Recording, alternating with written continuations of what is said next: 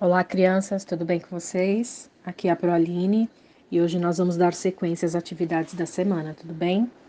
Hoje é sexta-feira, dia 11 de junho de 2021. A nossa primeira atividade será de matemática.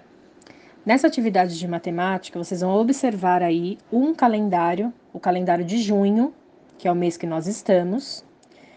O mês de junho tem 30 dias. E para lembrá-los, que uma semana equivale a sete dias, tudo bem? Todo mundo lembra os dias da semana? Vamos relembrar?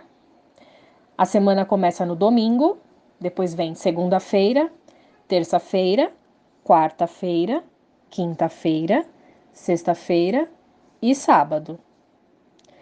Observando este calendário aí, vocês vão responder algumas perguntas. Vamos lá então. Primeiramente, você vai escolher quatro cores diferentes de lápis de cor.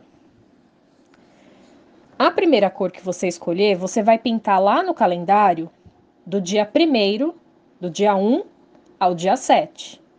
A segunda cor, você vai pintar do dia 8 ao dia 14. A terceira cor, do dia 15 ao dia 21. E a quarta cor, você vai pintar do dia 22 ao dia 28 certo? Na letra B, você vai responder quantas semanas tem esse mês. Lembrando que a Pro disse que uma semana são sete dias. Observem quantas cores vocês usaram. Cada cor que, vocês, que você usou foi para pintar uma semana. Então, faça as continhas aí, quantas semanas tem. Na letra C, sobrou algum dia sem pintar? Sim ou não? Coloca aí. Quantos? Na letra D, você vai circular que dia do mês é a última quinta-feira, certo? Na letra E, você vai fazer um X no dia da semana que está o primeiro dia do mês, certo? Todas as, atividades observando o calendário que está aí na folha. A próxima atividade é de história. Nessa atividade, nós vamos aprender algumas coisas sobre os povos indígenas, certo? Tem um pequeno texto aí, eu vou ler para vocês, e depois tem algumas questões, algumas coisas para vocês é, colocarem. Então vamos lá, prestem atenção na leitura e acompanhem aí com o texto. Os primeiros habitantes do nosso país foram os índios.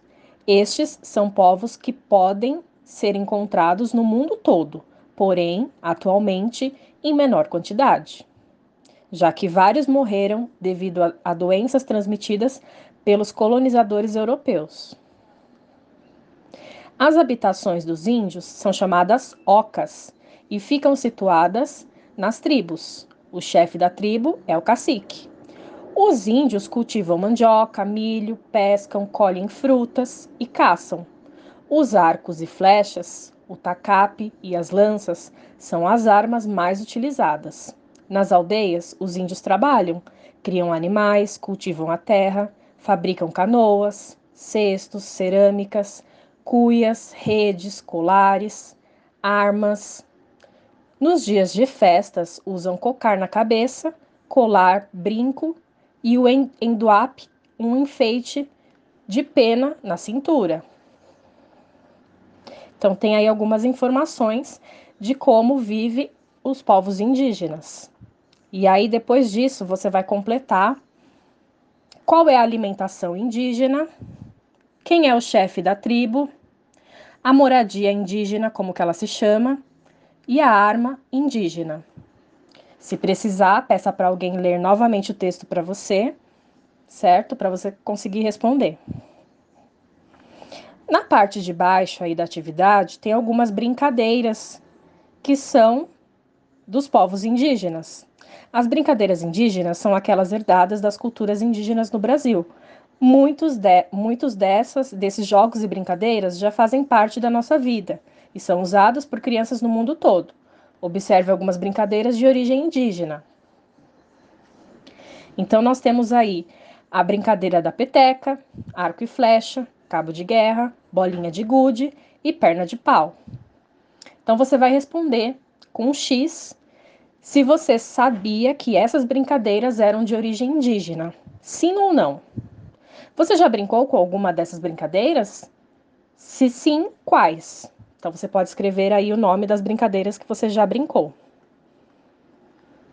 Na atividade de português, nós vamos continuar falando sobre histórias com lobos.